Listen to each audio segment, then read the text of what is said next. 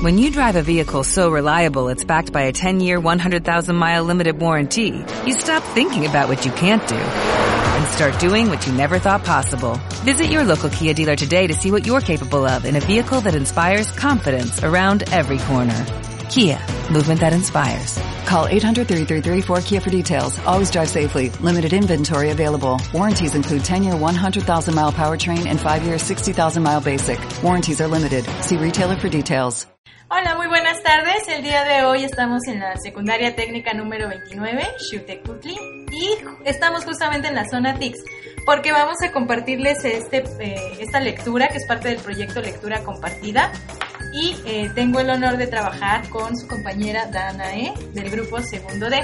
Estamos con la profesora Carla García de Udey. Y bueno, la lectura que les vamos a compartir es una invitación a reflexionar sobre lo que es la discapacidad. La lectura se llama Disbicicléticos y su autor es Emilio Ruiz. Dani es un niño que no sabe andar en bicicleta.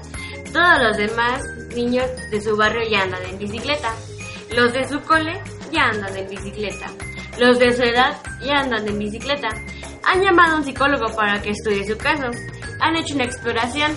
Le ha pasado unas pruebas, coordinación motriz, fuerza, equilibrio y muchas más. Han hablado con los padres, con los profesores, con los vecinos, con los compañeros de clase y ha llegado a una conclusión. Ese niño tiene un problema. Tiene dificultades para andar en bicicleta. Dani es disbicicleta. Ahora ya podemos estar todos tranquilos. Ya tenemos un diagnóstico. A partir de ese momento, todo tiene explicación. El niño no anda en bicicleta porque es disbiciclético. Y es disbiciclético porque no anda en bicicleta. Es un círculo vicioso tranquilizador. Tirando de diccionario, diríamos que nos encontramos ante una tautología, una definición circular. ¿Por qué la dormidera duerme? Ah, la dormidera duerme porque tiene poderes dormitivos. Pero poco importa, porque el diagnóstico, la clasificación, nos quita una gran responsabilidad a quienes rodeamos a Dani. Todo el peso pasa a las espaldas del propio niño. Poco podemos hacer. El niño es disbiciclético. El problema es suyo. La culpa es suya. Nació así. ¿Qué le vamos a hacer? Poco importa que la casa de Dani sus padres no tuviesen tiempo para compartir con él, enseñándole a andar en bicicleta. Porque para aprender a andar en bicicleta se necesita tiempo y ayuda de otras personas.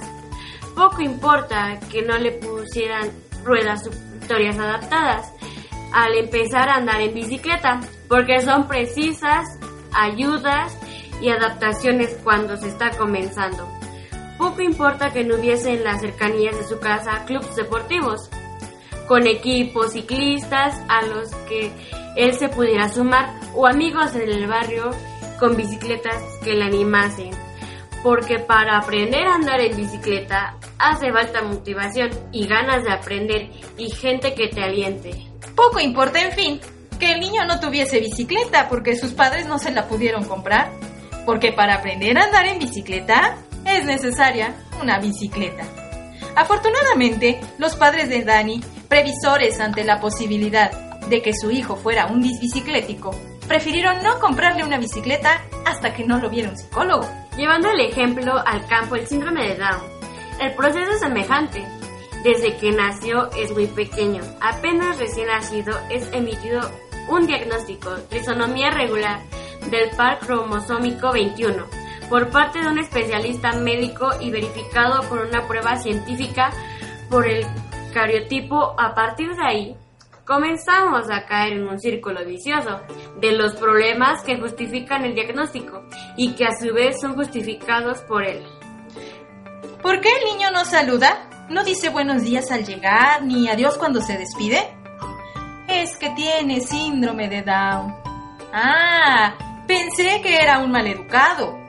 ¿Por qué el niño no viste solo y lo viste y desnuda a su madre todos los días? Ya tiene 8 años. Es que tiene síndrome de Down. Ah, creí que no le habían entrenado. ¿Por qué sigue tomando biberones a pesar de que ya tiene 6 años? Es que tiene síndrome de Down. Ah, me imaginé que era por comodidad de los padres. ¿Por qué el niño no sabe leer? Es que tiene síndrome de Down. Ah, supuse que no lo habían enseñado. ¿Por qué no utiliza el transporte público? Es que tiene síndrome de Down. Ah, sospeché que no le permitían hacerlo. Y así, una lista interminable de supuestas dificultades que al estar justificadas por el síndrome de Down, no precisan de otra intervención más allá de la resignación.